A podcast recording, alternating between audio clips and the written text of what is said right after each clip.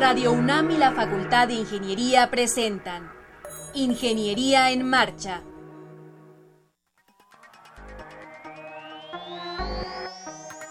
Un espacio dedicado a la divulgación del quehacer de la Facultad de Ingeniería. Ingeniería en Marcha.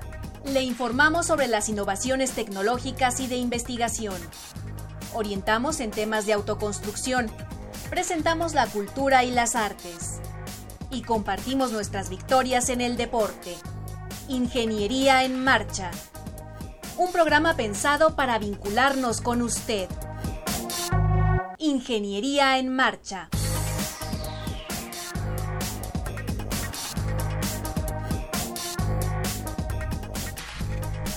Amigos, muy buenas tardes. Con el gusto y con el entusiasmo de siempre les saludamos en este martes 24 de enero de 2017. Gracias por sintonizarnos. Yo soy Ernesto Mendoza y el día de hoy me acompañan aquí. Es un placer saludar a Alejandra Torres como siempre lo hago los martes. Alejandra, ¿cómo estás? Muy bien, gracias ingeniero.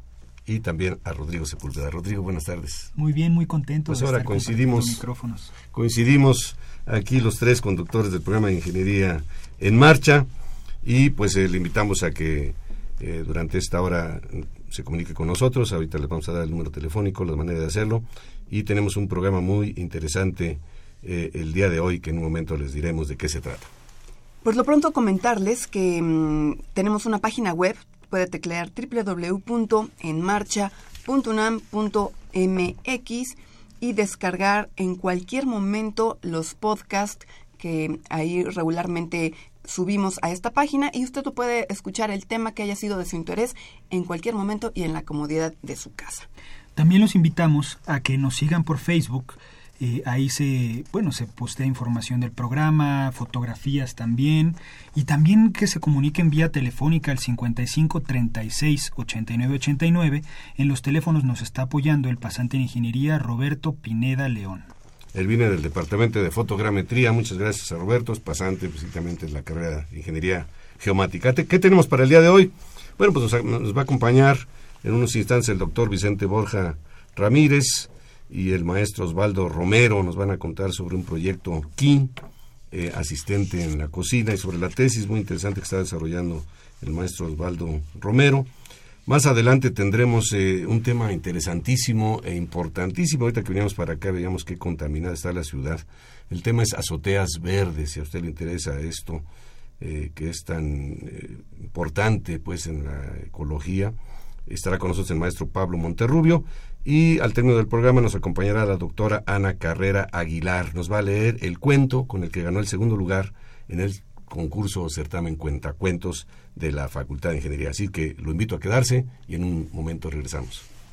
Estás en Ingeniería en Marcha, el programa radiofónico de la Facultad de Ingeniería. Si deseas escuchar el podcast del día de hoy y los de programas anteriores o descargar el manual de autoconstrucción, entra a nuestra página www.enmarcha.unam.mx. Para conocer las novedades editoriales que se publican en nuestro país, no te puedes perder la Feria de los Libros. Escúchalo todos los lunes a las 14 horas por el 860 de AM.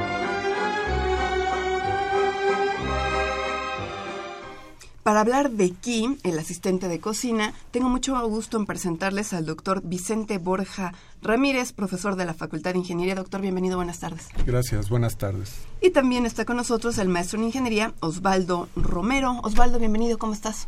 Muy bien, muchas gracias. Contento de estar aquí por segunda ocasión. Pues a todo dar. Osvaldo, ¿qué es Ki? Bueno, aquí es una propuesta que se hizo en equipo dentro de un curso eh, multidisciplinario donde se integran eh, estudiantes de diseño industrial, administración e ingeniería. Y Ki es un asistente de cocina. Es una propuesta para esas personas que tienen poco tiempo para cocinar. ¿Pero qué hace? A ver, vamos, eh, sí es una propuesta, pero es un asistente, es un robot, es una interfaz. Descríbenos un poquito más sobre Ki. Sí, eh, llamemos aquí como un dispositivo de asistencia doméstica. Eh, a lo mejor entra dentro de esas tres definiciones, pero prefiero darle la propia. Es un dispositivo que tiene la posibilidad de entender o de, entender comandos de voz. y permite controlar la cocina y controlar ciertos eventos. Voy a poner un ejemplo. La situación es la siguiente. La mamá está muy ocupada, está muy preocupada por atender a su hija, está lavando los trastes y alguien toca en la puerta. Pero está muy ocupada porque también tiene una, una olla con, con, agua hirviendo. Entonces le dice al asistente, Ki, revisa quién está en la puerta. Esa es una aplicación. bueno, ahorita es un ejemplo que, menciono brevemente, pero Ki brinda la posibilidad de hacer actividades que un usuario no, no podría manejar en, digamos, muchísimas tareas al mismo tiempo. es como un, un asistente personal. Pero es un dispositivo que está en un teléfono inteligente, está en un, en un pequeño mueble dentro de la cocina. ¿Cómo, ¿Cómo lo debemos de visualizar? Lo podemos visualizar muy similar a un iPad. Es un dispositivo circular que tiene una pantalla. Ese display permite que se pueda interactuar con el dispositivo y tener retroalimentación por parte del mismo. Se puede ver la respuesta prácticamente, digamos, se le dice un comando y uno puede saber en el display que está entendiendo el comando, similar a lo que hace el software actual. Muestra una interfaz gráfica donde uno sabe si está entendiendo lo que se le está indicando. Doctor Vicente Borja, pero entonces es más que un asistente de cocina, porque en el caso que mencionaba Osvaldo, este, más bien fue abrir, abrir la puerta y, bueno, auxilió de alguna manera porque pues si, no se va a tirar el, agua hirviendo y con el peligro que esto representa. ¿Es, ¿Es algo más que un asistente de cocina? Sí, yo, yo creo que a lo mejor lo podemos entender más hablando un poquito de dónde viene el proyecto. En, en, este contexto del curso, como decía Osvaldo, a veces trabajamos con colaboradores, en este caso trabajamos con MAVE, hemos trabajado con varios años este, con ella. En este contexto del curso y normalmente le pedimos que nos proponga un reto para que alumnos de distintas disciplinas lo exploren. Este proyecto aquí salió de un reto que era cómo sería la cocina dentro de 10 o 20 años, ¿no? La cocina del futuro. En realidad hemos hecho varios proyectos en, en, esta línea, en, este contexto del, del, curso, del cual luego les, platico un poco más pero la idea es que alumnos de distintas carreras, predominantemente del área de, ingeniería, tenemos luego ingenieros mecatrónicos, ingenieros mecánicos, tanto de posgrado como de licenciatura, con alumnos del CIDI, de diseño industrial, alumnos de administración, en este caso particular en el proyecto de aquí, a veces tenemos de otras carreras, pero en el caso de aquí, sobre todo de estas tres, trabajan juntos, se ponen a investigar cuál es la situación actual de las cocinas, cuál es la tendencia de las diversas tecnologías que se pueden involucrar en lo que sería el futuro de la cocina y les pedimos que hagan algo particular, que se metan a las cocinas de la gente que observen todo y de todos, que vean este quién entra a la cocina, quién sale, quién cocina, cómo cocina, por qué cocina, para qué cocina, para quién cocina, qué le gusta, qué no le gusta, qué disfruta, qué no disfruta y a partir de todo eso que hagan propuestas en las que combinen estos desarrollos o estas este, tendencias tecnológicas con lo que son las inquietudes, las necesidades, las expectativas de la gente. Entonces, en este caso, el equipo que estuvo trabajando en Key hizo varias observaciones, sacaron varias conclusiones y después hicieron varios prototipos, varios simuladores para ver qué le interesaba y qué le gustaba a la gente. Dentro de todo esto salieron algunos temas muy relevantes, muy importantes, y en particular algo que llamaba mucho la atención era que a las personas, que en muchas ocasiones estamos solos en la cocina, que a veces nos gusta o no nos gusta cocinar, a veces tener a alguien que a veces nos pueda dar instrucciones de una receta, de qué cocinar, o nos pueda dar un medio de entretenimiento, que pueda conversar con nosotros o contestar este, preguntas a veces simples, o que nos pueda comunicar con un medio de entretenimiento como contestar el teléfono, revisar nuestro correo electrónico o hacer alguna operación relacionada con, con la casa, con la vida cotidiana, como los ejemplos que nos comentaba Osvaldo, sería muy atractivo. Y veíamos que esa era una tendencia. Entonces, a partir de eso, el equipo propuso lo que sería aquí, que en este caso, digamos, es como una interfase que puede tener toda la funcionalidad o puede integrar distintas funcionalidades de lo que es la cocina. Entonces, en ese sentido, digamos que aquí le podríamos pedir, prende la licuadora, dime qué hay en el refrigerador, qué me recomiendas para el desayuno y que tal vez a través de una interfase que viera cuál es, por decirlo así, el inventario de lo que tenemos en el refrigerador en la alacena, me pudiera proponer un platillo y me pudiera dar la receta o le pudiera pedir que me conteste el teléfono, que me comunique con mi mamá, o que me abra la página de Facebook y vea este cuál es la receta más actual de los champiñones que quiero hacer hoy. Pues tremendo, ¿no? Tremenda la idea de ¿Qui es por kitchen o, o, qué significa aquí? Esa es una gran pregunta que no puedo responder ah, claramente. Sin embargo, el equipo eh, se llamaba Cadi. Cadi. Entonces, eh, también sugerimos otros nombres. El primero, eh, si no me recuerdo, era SIC, pero como que no fue un nombre que tuviera mucho impacto y decidimos cambiarlo porque incluso aunque se les decía se llama SIC, llegaba el usuario y decía mm, no me gusta mucho, ¿le puedo llamar Fernanda? Le poníamos el nombre de Fernanda, entonces después decía, ah, pero a mí me gusta el nombre de Alejandra y empezaban a cambiarle el nombre. Eso fue un poquito interesante ver cómo los mismos usuarios iban proponiendo los nombres a pesar de que uno sugería eso. Y buscamos uno que tuviera como la capacidad de ser corto y que la gente pudiera recordar. Que lo se recuerde fácilmente. Ajá, y, y, utilizamos Key yo lo asocié con Kitchen, así es que no sé tú, Rodrigo. Bueno, pero está bien, se asocia.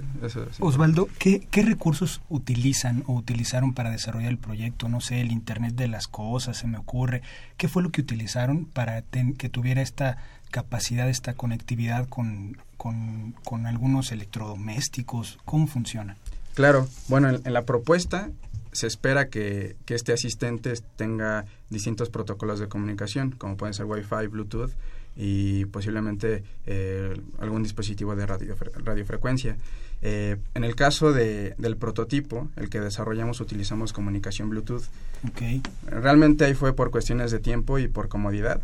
Sin embargo, lo que más importaba era evaluar la experiencia de los usuarios. Se realizó un sistema de domótica, simulamos el entorno de la cocina, se hicieron módulos que pudieran encender y apagar los electrodomésticos, incluso algunas funciones adicionales. Por ejemplo, podíamos encender el horno por cinco minutos, se les ponía tiempos para, para entender un poquito qué, qué, podía hacer el asistente y también para ver la respuesta de los usuarios ya con el prototipo funcionando. Y en el caso de la interfaz de voz, utilizamos eh, un equipo de computador, un, equipo de cómputo, pues. Doctor Borja, ¿en qué momento o en qué proceso se encuentra este, este proyecto de aquí? ¿En qué fase?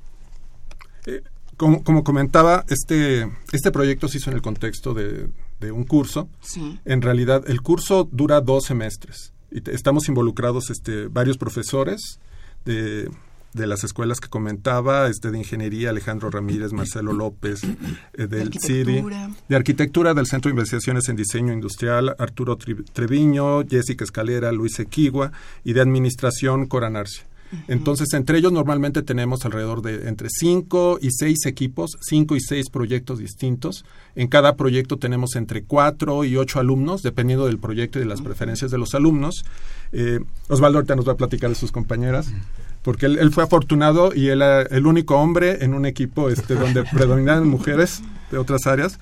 Pero este, estos cursos duran Dos semestres. Empezamos normalmente en agosto, ahí es cuando hablamos con los colaboradores, les decimos, pues planteame un reto, más o menos negociamos así diciendo, oye, pero es un trabajo escolar, son dos semestres, y el objetivo es llegar hasta una propuesta de concepto, nosotros les le llamamos así, donde los resultados básicamente son un prototipo que se pueda validar o probar con usuarios, pero es a nivel conceptual todavía, y un reporte técnico, ¿no? Dentro de, de ese trabajo, lo que ocurre al final es que los alumnos entregan un reporte, entregan este prototipo, que en realidad es, digamos, como una versión este, refinada o la última versión a veces de una serie de prototipos que han estado trabajando durante los 10 meses. En este caso, este, Osvaldo, no me acuerdo cuántos hicieron, pero cuando menos debieron ser 6 o 8 en, durante todos los dos semestres. Desde probar este cosas muy sencillas como lo que decía este Osvaldo, tal vez poner decir a la persona, estás cocinando y tienes a alguien que te ayude, le puedes dar órdenes, se llama Alejandra, y lo que tú digas va a hacer. Entonces, este, córrelo y ellos a veces estaban atrás con la computadora este, manipulando controles mientras las personas daban instrucciones, simulando que se hacía de manera automática cuando en realidad lo hacían ellos, pero como decía Osvaldo, lo que estábamos haciendo era validar la experiencia, hasta distintas cuestiones que ya tenían que ver más con hardware para probar distintos controladores para ver cuál era el más eficiente para reconocimiento de voz, que es donde este, batallaron bastante hacia el final pero es una serie de prototipos. Después de estos este, dos semestres, en el caso particular de Osvaldo, él estaba llevando también la maestría. Entonces, digamos que él llevó el curso como parte de sus créditos de, maestría y después él continuó trabajando por, por otro semestre, más o menos él lleva un semestre trabajando un poquito en el tema, después se, se involucró con el equipo y estuvo trabajando otro semestre para concluir su tesis de maestría, donde tiene una versión, digamos, un poquito más robusta o más especializada de lo que se entregó este al final del curso. Oiga, Doc, ¿en qué consiste esta colaboración con las empresas? Digamos, ¿qué, qué, qué ponen ellas o pues, entiendo que pusieron la necesidad, ¿no? Pero, pero ¿qué, ¿cómo trabajan con, la, con las empresas? Normalmente depende de, de, cada uno de los casos. Sí. Eh, les pedimos este, que colaboren en el curso participando y proporcionando información, dándole un seguimiento a, al desarrollo del proyecto. En, en, este caso, lo que planteamos el curso es que deben salir proyectos innovadores, lo dejamos así en general. Nosotros vemos una metodología genérica que está basado en, en, ideas actuales que se llama diseño centrado en el usuario, que en inglés le llaman design thinking, que ahora está como muy de moda. Okay. De moda. Y mezclamos este, cuestiones de, de, sustentabilidad. Entonces, en esto de diseño centrado en el usuario, hacemos una insistencia mucho de que hay que diseñar para alguien más no estoy diseñando para mí como ingeniero y para diseñadores, que, que hago el comentario de que es normalmente lo que todos hacemos, ¿no? O sea, yo diseño para mí, aunque se supone que es lo que el otro necesita, y a veces les pregunto y a veces no, ¿no? Pero en este sí hacemos mucho énfasis. Tú tienes que observar y tienes que ver y les tienes que preguntar. Diseñas para alguien más, por eso se llama centrado en el usuario. Y queremos plantear también esas cuestiones relacionadas con sustentabilidad. Entonces, a partir de eso, llevamos a, los alumnos en el curso con distintas herramientas y métodos para que lleven el seguimiento del proyecto. Las empresas entonces nos dan retroalimentación. En algunas ocasiones alcanzamos a negociar para que nos den recursos para fabricar prototipos y, este, y ese contacto es también lo que motiva mucho a los alumnos. Bueno, invitamos a nuestro público que nos llame el 55 36 89 89. A usted que le gusta la cocina o que le disgusta, pues díganos qué le gustaría que sea un asistente de, de, de claro. cocina, cuáles son sus principales necesidades. Y aprovechemos que está aquí el doctor Vicente Borja con nosotros y el maestro Osvaldo Romero. Yo comenté al principio que estaba haciendo su tesis, ¿no? él, él ya es maestro en ingeniería, hizo una tesis sobre electrodomésticos inteligentes.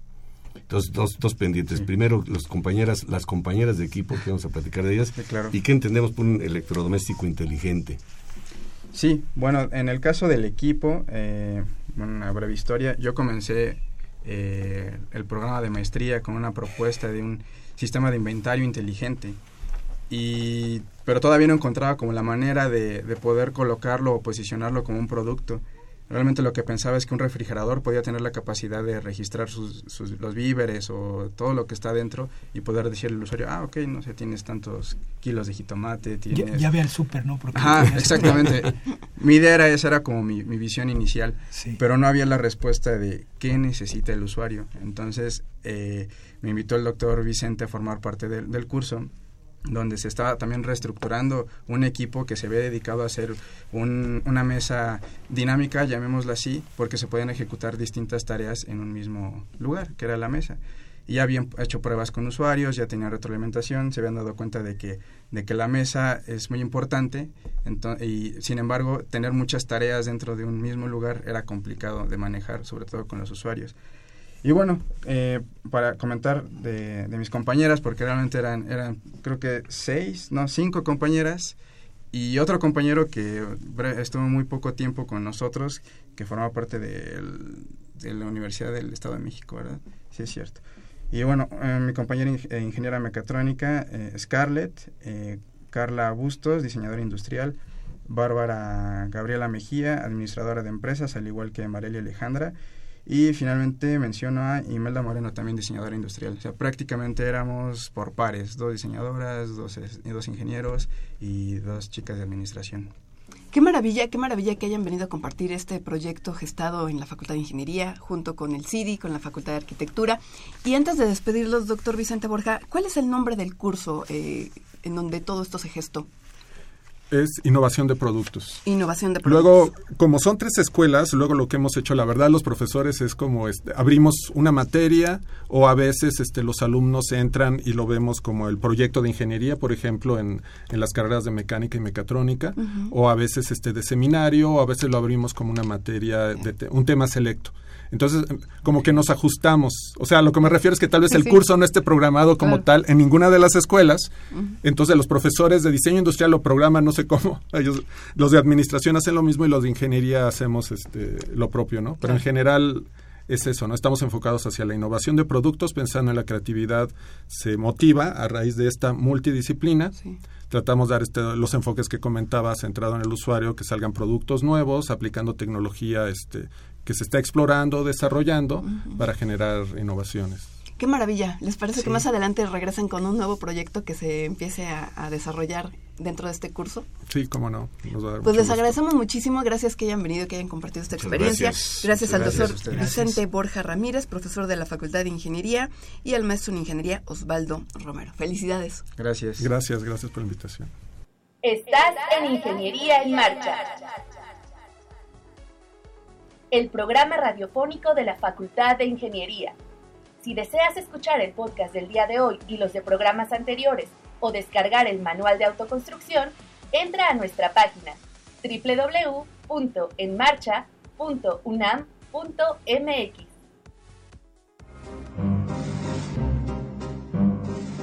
Para conocer las novedades editoriales que se publican en nuestro país, no te puedes perder la Feria de los Libros. Escúchalo todos los lunes a las 14 horas por el 860 de AM.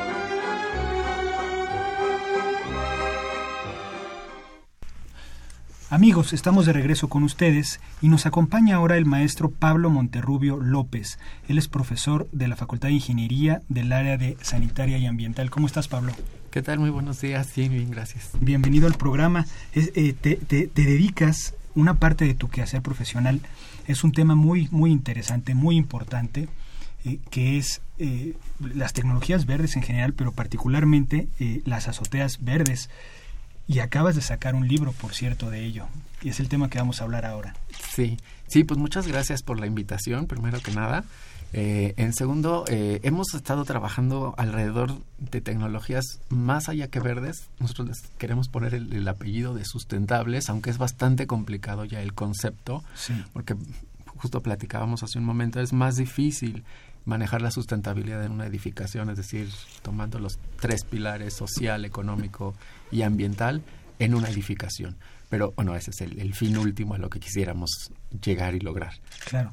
¿Qué deberíamos de entender para empezar a hablar de todo esto como, como azotea verde? ¿Qué es eso? Sí, la azotea verde, digo, como tal es, él es un nombre muy comercial el concepto o, el título que, se está manejando ahora es naturación de azoteas. ¿Por qué? Porque una azotea verde como tal, bueno, si vamos y la pintamos de verde o si le ponemos pasto sintético verde, exacto, cubre, cubre con la definición, exacto, también. Entonces, cubre con, cumple con la definición de ser verde. Lo que queremos es más bien hacer una aplicación de una naturación. Una naturación si es un, es un proceso constructivo, es decir, si es un montón de capas en la azotea que nos van a ayudar a tener muchas ventajas, ¿no? Entonces, platicando rapidísimo sobre las diferentes ventajas, tiene ventajas técnicas, ambientales, eh, inclusive de soporte de biodiversidad. Es decir, no es solo llegar y colocar macetitas en el techo, es decir, bueno, existen los famosos roof garden y el enfoque de un roof garden está mucho más enfocado desde el punto de vista social, es decir, desde la sustentabilidad hacia la parte social, que es socializar con tus vecinos, es decir, en la ciudad cuántas veces sucede que no conocemos ni a nuestros vecinos, ¿no? Entonces, en un roof garden, esa es la idea, donde tenemos un asadorcito, una banquita, un algo para subir y socializar. Un espacio agradable, digamos. Exacto, sí, cómodo, confortable, seguro, porque bueno, ahora también hasta el riesgo de salir al parque y que lo asalten está presente, entonces, bueno, si lo asaltan en tu propio edificio, pues es tu propio vecino, entonces ya también, menos también lo tienes identificado. Sí, de menos sabes dónde vive. Pero cuando tenemos ya una naturación de azotea, el enfoque no es tanto de subir a hacer un picnic. El enfoque tiene que ver más con el aislamiento térmico y es por lo que es este sale o el origen de, de la naturación tiene que ver con el aislamiento térmico. Entonces, al tener diferentes capas en nuestra azotea, aseguramos no solo aislamiento térmico, sino también acústico y aseguramos que no se nos vaya, por ejemplo, a inundar la azotea porque pues vamos a tener vegetación. Eso se tiene que regar en algún momento bajo algún criterio o simplemente con la lluvia y que no se vaya a estancar. También hay requisitos de seguridad. Bueno, esto pesa y pesa bastante. Entonces, No puede colapsar la azotea, tiene que ser, por eso hablamos de un sistema constructivo. No es poner solo una macetita y ya tenemos un techo verde. Poner pastito ahí se acabó el asunto. Exacto, implica mucho más. Uno de los aspectos que seguramente al público le interesa, y a nosotros también, por supuesto, es la cuestión del costo, no, no solamente el costo de construir una naturación, vamos a decir, sino de mantenimiento también. Sí. Tenemos en este caso tres versiones. Es decir, cuando hablamos de naturación de azoteas tenemos que hacer una pequeña clasificación. Existen tres tipos de naturaciones. Una que le llamamos extensiva, que es libre de mantenimiento. Entonces, esta es la que se está sugiriendo más en ciudades, justo porque no requiere mantenimiento. Hay una que es todo lo contrario, le llamamos intensiva, donde requiere un intenso mantenimiento. Y el mantenimiento consiste en poda, abono y riego y revisar, bueno, que la planta en algún momento esté eh, adecuada, ¿no? Y siempre hay una versión intermedia, ¿no? Entonces la semi-intensiva es ni mucho ni tampoco. Entonces, bajo este criterio, pues existen, hablando de mantenimiento, las dos opciones. Una versión que es libre de mantenimiento, es decir, dos veces al año, antes y después de la época de lluvia, y la de super mantenimiento, que es la intensiva, que pues sí, cada dos meses hay que subir, o cada mes hay que subir a hacer la poda, eh, la vegetación, el riego, porque son plantas que lo requieren. ¿no? Muy bien. Bueno, mira, Pablo, nos están llamando de Coyoacán, de la colonia Santa Úrsula. Em, Wendy Marla dice, quiere más información sobre las azoteas verdes, costos para una casa particular de 7 por 10, recomendaciones, dónde se puede conseguir el material para elaborarlas y si hay efectos secundarios como filtraciones o excesos de humedad. Y pregunta que dónde puede comunicarse para llevar a cabo este proyecto en su propia casa. Ok. A ver si me acuerdo todo ese orden. Sí, no, mira, te la paso, te la paso y además Wendy nos deja correo electrónico y todo esto. por si cualquier cosa se me pasa, le, escribimos a Wendy. Pero eh, Costos, normalmente los costos los manejan por metro cuadrado, es decir, ya la compañía constructora depende de cuántos metros cuadrados. Sigue siendo un costo elevado, porque pues es una cosa nueva todavía, pero oscila entre los cinco mil a siete mil pesos metro cuadrado. Es decir, sigue siendo un poco elevado, sin embargo, sí confiamos que con el paso del tiempo esto empiece a, disminuir los costos. Ahí tal vez sería conveniente eh, hablar de las bondades de un sistema, es porque digo, invertirle en este caso, por ejemplo, estamos hablando de 70 metros cuadrados, pues ya es una inversión considerable, pero debe tener bondades para poderlo hacer. Sí, la que más hemos destacado, digo, como les mencionaba, lo más importante por lo que ha surgido esto es por el aislamiento térmico.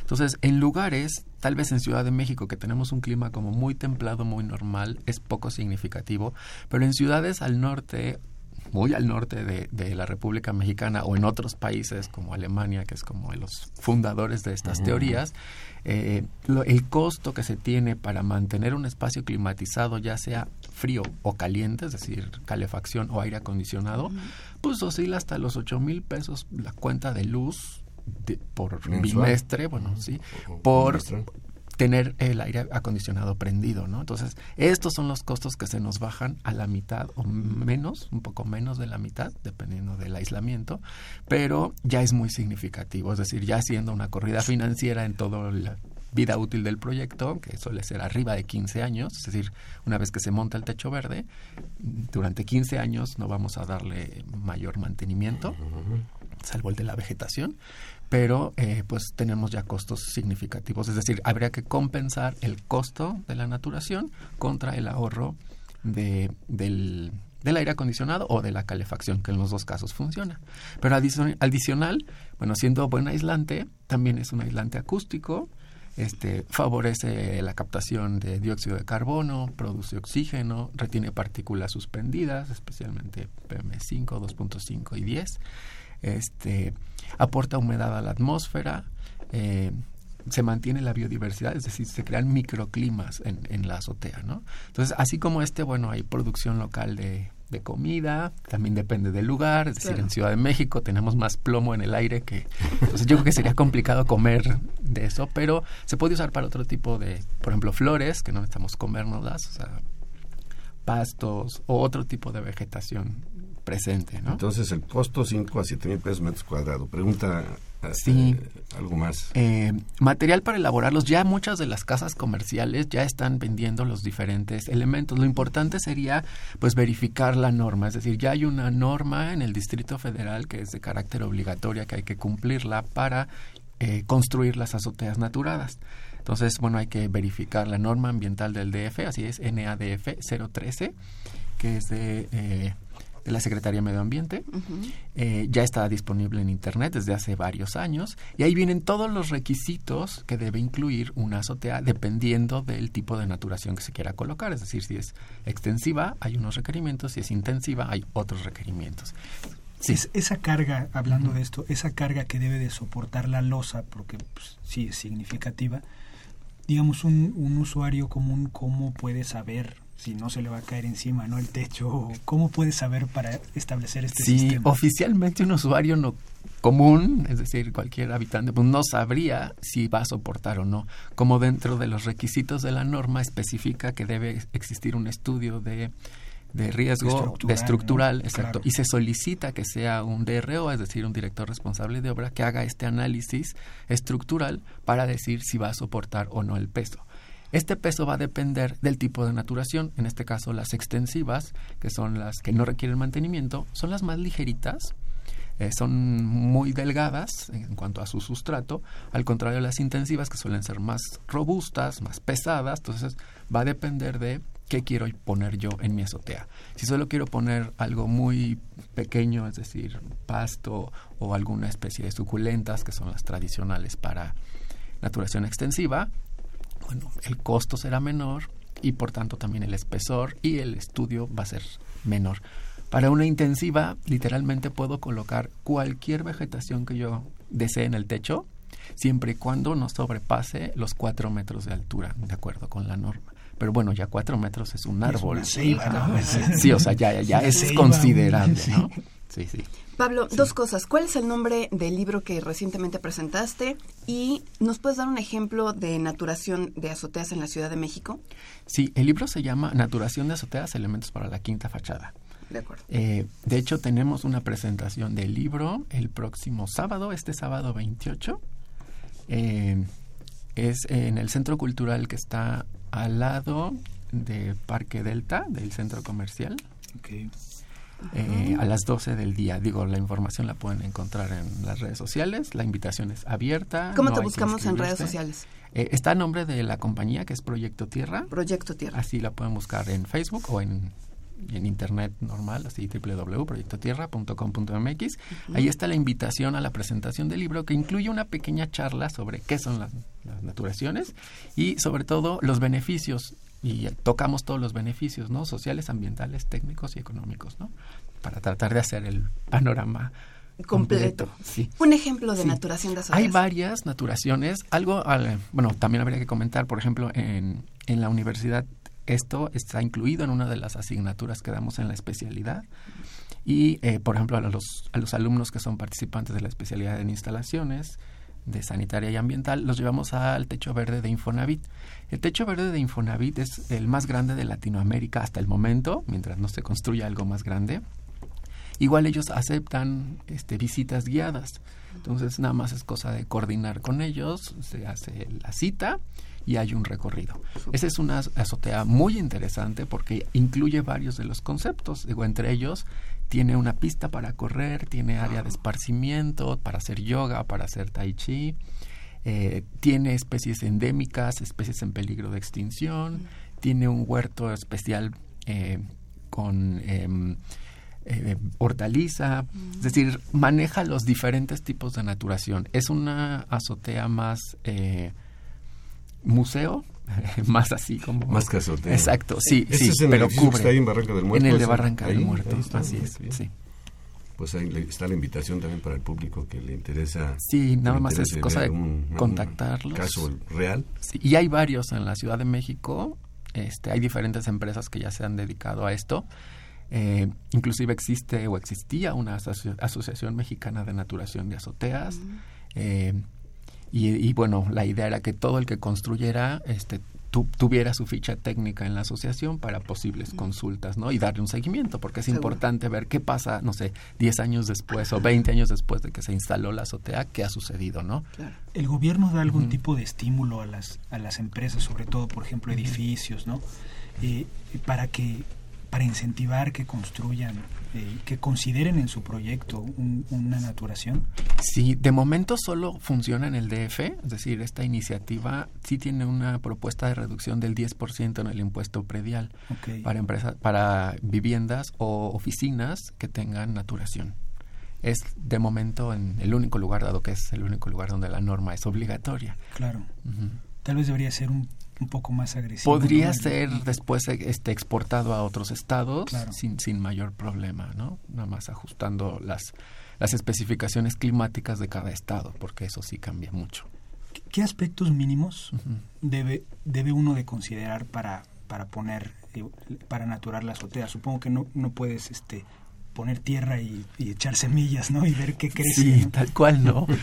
son varias capas. Es decir, bueno, lo primero que habría que hacer es este análisis estructural validado por un director responsable de obra que nos va a soportar el peso adecuado según el tipo de naturación que tengamos.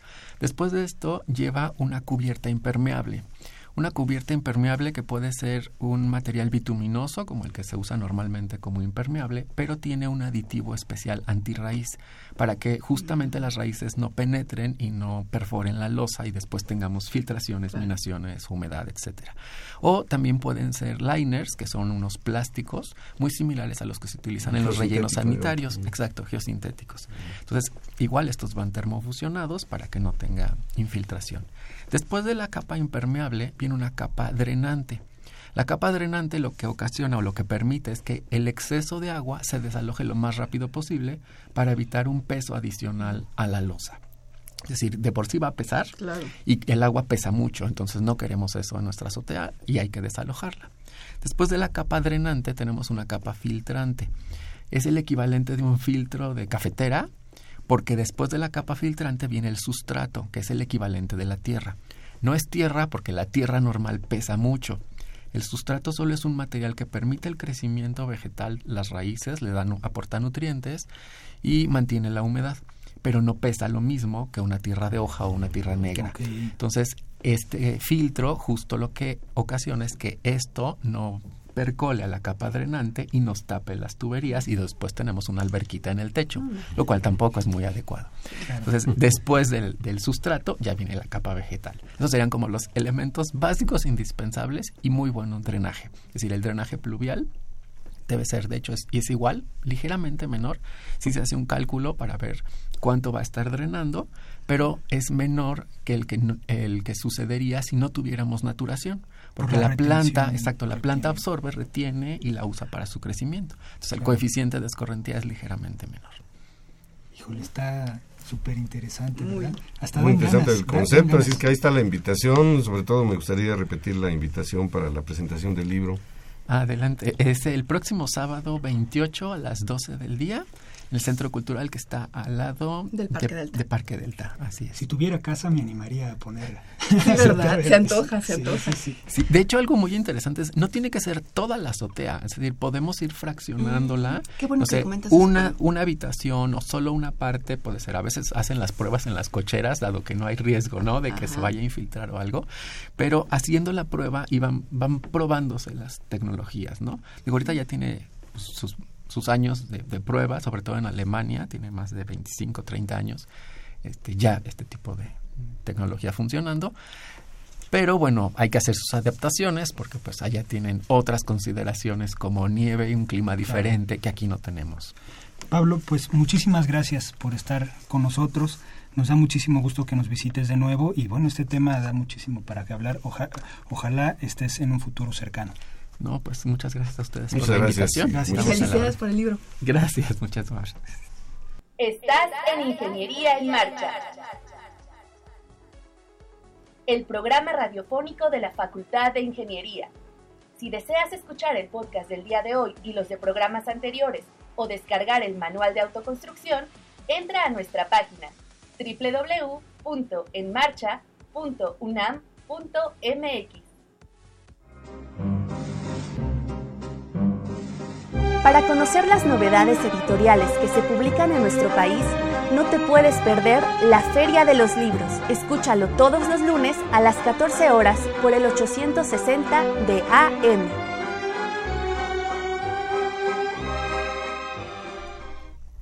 Bien, estamos ya de regreso. Le invitamos a que nos llame al 55 36 89 89. Y ahora vamos a platicar con la doctora Ana Beatriz Carrera Aguilar. Bienvenida, buenas tardes. Hola, buenas tardes. ¿Qué tal? Pues eh, damos un giro, no vamos a hablar ahora de ingeniería, sino de cuentos. ¿no? Usted, usted acaba de ganar la, eh, el segundo lugar en el concurso Cuentacuentos que convoca la Facultad de Ingeniería, que tiene dos categorías a partir de hace tres años para alumnos y para profesores. Así es. Eh, lo interesante de esto, ahorita el auditorio va a escuchar el cuento que es una eh, pieza literaria, podemos decir. Muchas gracias. Muy, muy, muy bonita. Pero es la primera vez que participa, ¿no? Así es. entendido. ¿Y Sí. qué- cómo, cómo decidió participar? Bueno, porque me gusta mucho escribir y cuando vi que había oportunidad de una actividad literaria en la facultad dije, pues voy a concursar. Vamos a entrarle. Así fue. ¿Y el tema cómo, cómo, cómo se elige un tema para contar un cuento? Bueno, este tema tiene un poco de experiencia personal. Tuve un vecino que se parece al, al protagonista. ¿Ah, sí? Entonces tiene un poquito de ficción, un poco de verdad. eh, Como dice por ahí, cualquier parecido con la realidad no Es mera coincidencia, es, coincidencia. es- es deliberado. ¿no? Sí, entonces por eso me inspiré en, en ese ex vecino. Pues, ¿Qué le parece si arrancamos la, la lectura y luego ya lo comentamos? Ok, bueno. ¿Cómo se llama el cuento? Perdón, no dije. Amuleto. Amuleto. Amuleto. Yo no entiendo por qué estoy aquí. Soy inocente, tal vez se confundieron. Pero bueno, le contaré todo lo que soy para que me deje ir. Llegué a la ciudad hace 10 años. Usted sabe cómo son las cosas cuando uno viaja. Tenía 25 años y ni un peso. Me vi durmiendo en la banqueta durante un mes hasta que conseguí trabajo de conserje en un edificio del centro. El trabajo era sencillo, no había mucha gente y la que había no daba problemas. Poco a poco los conocí a todos y cada uno, tanto que me enteraba de sus enredos. No todos tenían trabajos legales, digamos, sino que como uno, solo trabajaban para sobrevivir. Eran buenas personas. Algunos de ellos fueron los primeros en quienes confié. El que más confianza me daba era Ramón, un sesentón que se encargaba del mantenimiento del edificio. Se autodefinía como todólogo y se sentía poderoso por tener acceso a un cuartito donde resguardaba tesoros. Herramientas, cables, focos, una TV con radio, una parrilla eléctrica y un sofacama que vivía tiempo extra. En realidad, mis mejores tiempos de conserje se dieron en esa covacha. Las pláticas con Ramón mezcladas con café soluble fueron una especie de terapia que detonaron que me la creyera y pudiera ser ese otro yo tan espontáneo que siempre quise ser. Un día me tocó trabajar hasta la madrugada arreglando unas tuberías. Esa noche noté algo extraño. Junto al cuarto que estaba arreglando, escuchaba la voz de Ramón como rezando. No sé si me explico, como plegarias raras. Espié por el agujero de la tubería y Ramón estaba en pleno sahumo, con veladoras formadas en círculo en el cuarto de la señora Matilde, quien sentada con los ojos cerrados escurría lágrimas mientras Ramón invocaba al señor Adolfo, el marido muerto. Pasaron los días y no se me borraba la imagen de Ramón vestido como el santo, pero sin máscara. Sí, como el santo. Traía una capa plateada y cosas brillosas en la camisa. Los ojos aguzados de una manera que convencían a cualquiera que él sabía el secreto de los mundos, tanto de este como del otro. La neta oficial, yo estaba bien sacado de onda con esto y me daba pena preguntarle al Ramón qué onda con eso que había visto. Así que un día, mientras veíamos el resumen deportivo en la tele vieja, dejé mi café en la mesa y me fui al grano. Le dije, ¿qué tranza, Ramón? ¿A poco le haces a la brujería? El viejo me respondió con evasivas y me dijo que metiera la nariz en mis broncas. Incluso me recordó que ya se me había vencido el permiso en el país y que mejor no estuviera fregando, que capaz me deportaban. Yo traté de tranquilizarlo, que no era para tanto, que cuando estaba arreglando las tuberías había visto parte del ritual y que solo era curiosidad y respeto. Porque usted ha de saber, oficial, de donde yo vengo estas vainas no se toman a la ligera. No, señor. Pasaron los días y el Ramón me hizo la ley del hielo. Yo pasaba como no queriendo la cosa, limpiando por la covacha y el don me ignoraba. Nada de café ni tele, mucho menos escuchar en el radio las noticias. La puerta estaba cerrada y así pasaron dos semanas. Un día, sin más ni más, me encontraba encaramado limpiando los ventanales y que pasa el Ramón. Me vio con desdén y me dijo, Mijo, véngase a comer conmigo. Si tanto quieres saber, hoy es el día. Yo ya estoy viejo y es tiempo que alguien herede lo que sé. De ahí pa'lante, todos los días iba al trabajo con una motivación extra. Ya no solo era ir a trabajar para pagar el cuarto de azotea que alquilaba y los gustitos que todo hombre se debe dar. Iba con devoción a aprender todo lo que Ramón tenía que enseñarme. Dedicábamos hasta dos horas diarias a la mística, a las uniones, los amarres y desamarres, porque todo tiene forma de atar y desatar. Sí, no me ve así, porque sí pasa, es que a usted nadie le ha querido hacer daño aún, eso se ve. Desde aquí mero yo lo estoy viendo y usted está limpio. Recuerdo que para mis lecciones finales, Ramón se veía deslucido y esos ojos tan vivos se fueron apagando. Hicimos un ritual donde me explicó cómo contactarnos con el otro mundo. Yo estaba tembeleque y asustado. Jugar con los muertos es otro boleto, para el cual yo estaba muy verde. Y Ramón demasiado experto. Aguanté el rito y aunque sudaba frío, Ramón me puso la capa plateada y me dijo, si pudiste con esto, podrás con todo lo que viene. Recuerda, me dijo, que esto es un don que te estoy traspasando. No abuses de él, ahora viene el tiempo del silencio. Y así, cuando Ramón se nos fue, yo seguí atendiendo a la señora Matilde, y no solo a ella, sino a varias personas del edificio. Ramón les dejó dicho que yo seguiría a cargo y así fue. Seguí siendo el conserje y chamán al mismo tiempo. Yo no cobraba, señor oficial. Mire que esto es una gracia que no cualquiera puede tener. Por lo tanto, yo solo aceptaba lo que la gente me quería dar y que en su mayoría lo hacían de agradecimiento por el favor recibido. Yo se lo aclaro porque tal vez me levantaron porque me andan echando la culpa de cosas que yo no hice. Yo no tengo, yo solo tengo facultades distintas y hay gente envidiosa que lo malinterpreta. Pero bueno, les sigo contando. El chiste es que pude sentirme estable. Ya podía mandar dinero para mi casa y había regularizado mis papeles. Por esos días llegó el hijo de la señora Matilde a una de las sesiones de espiritismo que teníamos cada semana. Fue una sesión irregular porque la señora quería que el hijo sintiera a su padre. El chamaco ese estaba escéptico, usted sabe, de esos que creen que se la saben de todas todas. Yo me puse algo nervioso, así que la sesión no salió como siempre. Esta vez don Adolfo nomás no quiso hacerse presente. Doña Matilde lloraba y el hijo me rompió el hocico de varios puñetazos mientras me gritoneaba que era un charlatán y que me acusaría con la policía. Le respondí que si tan charlatán era, eso sí, muertísimo de miedo, que no se atreviera a jugar el número 1908 el viernes siguiente en la lotería, lo cual me daba tiempo para moverme del edificio. A todo esto, el 1908 se me ocurrió, oficial, porque mientras me daban tremenda tranquisa vi el reloj de pared de doña Matilde que señalaba justo esa hora. Así pasé los días, pensando que hasta aquí llegó mi época de chamán. Y no solo eso, que recién había arreglado mis papeles y que por estafa todo se echaría a perder. Decidido arreglé mis cosas para irme a donde fuera. Realmente no quería arriesgarme más, ya tenía suficiente con la golpiza. Recogí mi herramienta, fui a la covacha a ordenar las esencias de los ritos y no dejar rastro, cuando en eso me llama doña Matilde que tenía una fuga de gas. Me dije, debo atender a la señora puesto que nadie sabe que me iré, así no se levantan sospechas de que esa noche me iba. Fui a su departamento, esta vez no como chamán, sino como conserje. Arreglando estaba la tubería del baño cuando de repente solo veo una luz. Al día siguiente terminé en el hospital público de la colonia. Tenía la cabeza vendada, un ojo tapado con gasas, mi mano y pierna derecha enyesadas, con decirle que el doctor dijo que había tenido mucha suerte al solo haber perdido un poco de pelo con la explosión. De remate, perdí la audición de mi oído izquierdo. Así que imagínese, estaba resignado a aceptar las consecuencias, ni moverme podía. Eso sí, doña Matilde no se me despegó ni un solo minuto. No sé si por remordimiento o qué, pero ahí estuvo. Y así llegó el viernes y que cae el 1908. ¿Cómo lo supe? Porque el hijo de doña Matilde le llamó diciendo que había comprado el billete de lotería. Si le digo, esto es un don, no cualquiera. Me trasladaron a un hospital privado y Adolfito me dio un porcentaje de su premio. No podía ser de otra forma, dijo él, y yo que lo creía charlatán. Pero algo me dijo que le creyera, al menos le dio una oportunidad. Si no, ya estaría muerto, me dijo riendo. El resto ya es historia, señor oficial. Usted me conoce, si soy refamoso. Tengo comerciales, salgo en la tele, vendo pulseras cargadas de energía. Hasta las famosas y los futbolistas me consultan. Digamos que fue una época de bonanza. Fueron los tres mejores años de mi vida. Pero como todo lo que empieza tiene que acabar, yo ya había pensado en retirarme, ya había juntado lo suficiente para hacerlo.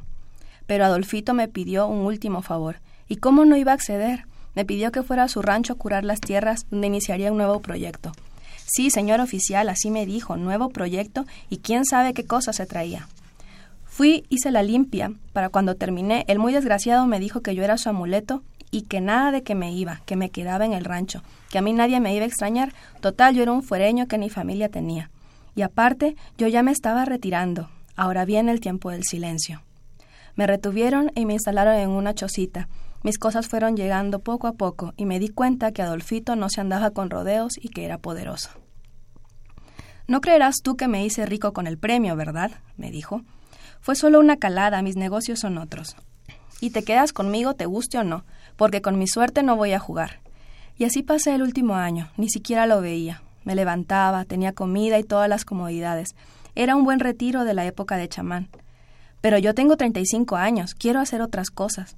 Un día noté que ni guardias tenía, nadie se daría cuenta de mi partida. Así que caminé y caminé y salí del rancho, y llevo caminando un mes, señor oficial, hasta que ustedes me levantaron. Comía de lo que me daba la gente y me hacía donde podía. Estar encerrado de verdad que me quedó mal. Por eso tan solo quiero recoger mis cosas e irme a mi país. Esto ya ha sido mucho. Aún soy joven, puedo volver a mi pueblo y recomenzar. Quiero dejar atrás este periodo de encierro. Le juro, oficial, es un demonio ese hombre. Yo que ustedes voy a ese rancho a averiguar qué es lo que hacen. Yo soy buena persona, de verdad. Tal vez todo fue un accidente, pero no quiero volver. En serio, déjenme seguir mi rumbo. Yo conseguiré la forma de irme de este país lo más rápido posible. En ese momento se abrió la puerta y apareció Adolfo. ¿Qué? ¿Creías que te ibas a escapar? Te dije que no abusaras. Ahora viene el tiempo del silencio, dijo con la voz de Ramón. ¡Wow!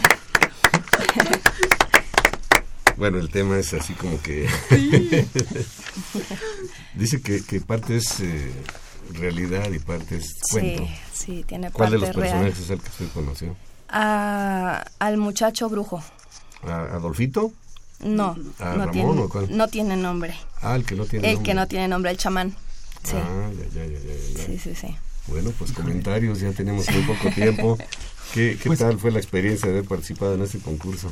Pues fue divertido. Bueno, igual este tengo poco tiempo de integrarme a la facultad, así que eh, pues fue divertido el proceso, de conocer las instalaciones de la facultad eh, que se dedican a este tipo de, de difusión también fue, fue muy bueno. Saber que no solamente nos dedicamos a la técnica, sino que podemos explotar otras vetas, ¿no? Este, como profesionales. Entonces fue realmente divertido el recibir el llamado de que había sido finalista, etcétera. Bonita la ceremonia. Oye, ¿a qué manera de jugar con, con la gente que está escuchando el cuento de los lectores? Porque de repente, o sea, cierras de una manera tan, ah, tan, tan, tan terrible, vamos, Ajá.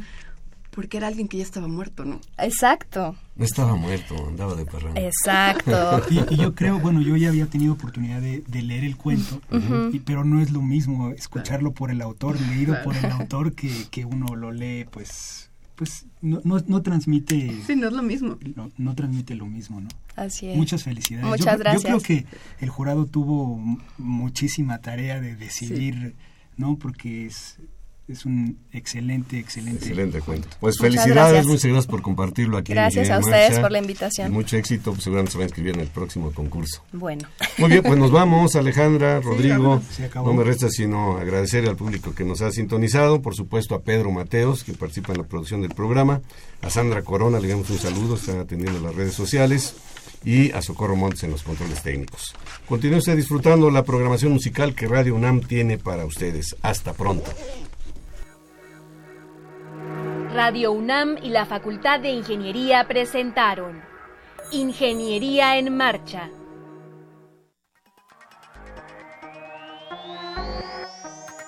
Un espacio dedicado a la divulgación del quehacer de la Facultad de Ingeniería. Ingeniería en Marcha. Le informamos sobre las innovaciones tecnológicas y de investigación. Orientamos en temas de autoconstrucción. Presentamos la cultura y las artes. Y compartimos nuestras victorias en el deporte. Ingeniería en Marcha. Un programa pensado para vincularnos con usted. Ingeniería en Marcha.